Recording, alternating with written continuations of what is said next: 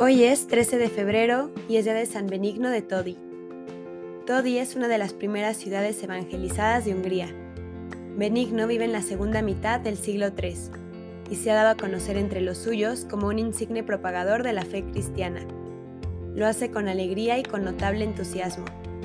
El obispo ponciano conoce su afán apostólico y está al tanto de la sinceridad de su vida un día lo consagra presbítero para apoyarse en él en el cumplimiento obligado de atender a su grey y de extender la salvación.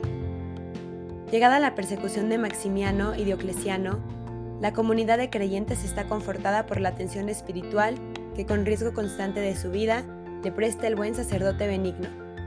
Socorre a los confesores de la fe presos en las cárceles, visita las casas de los débiles y los busca para darles aliento, se las arregla para estar cerca de los que son torturados, acompañando hasta donde es posible humanamente los que se disponen al martirio.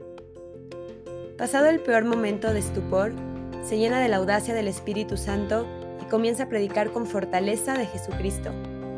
Ahora lo hace públicamente en el intento de convertir a los paganos que están en el terrible error de la idolatría. El principal foco de atención de su discurso es hacerles comprender que los ídolos son una necedad y el culto que se les tributa supone una verdadera ofensa al único Dios que merece adoración y puede darles la salvación ofrecida a todos los hombres sin excepción. Ya no le importa su vida, se sabe portador de la verdad y conoce bien que ella no es exclusivamente para él. Solo Jesús es el Señor y todos han de servirle. Lo que era presumible con ese comportamiento se hace realidad. Es apresado y obligado a apostatar siendo inútiles los tormentos que tuvo que soportar el fiel y valiente discípulo. Muere el 13 de febrero del año 303 con la cabeza cortada. Que seamos, como San Benigno, fieles y coherentes con lo que decimos, que no tengamos miedo de predicar nuestro amor a Cristo y que lo amemos en los demás. Amén. San Benigno de Todi, ruega por nosotros.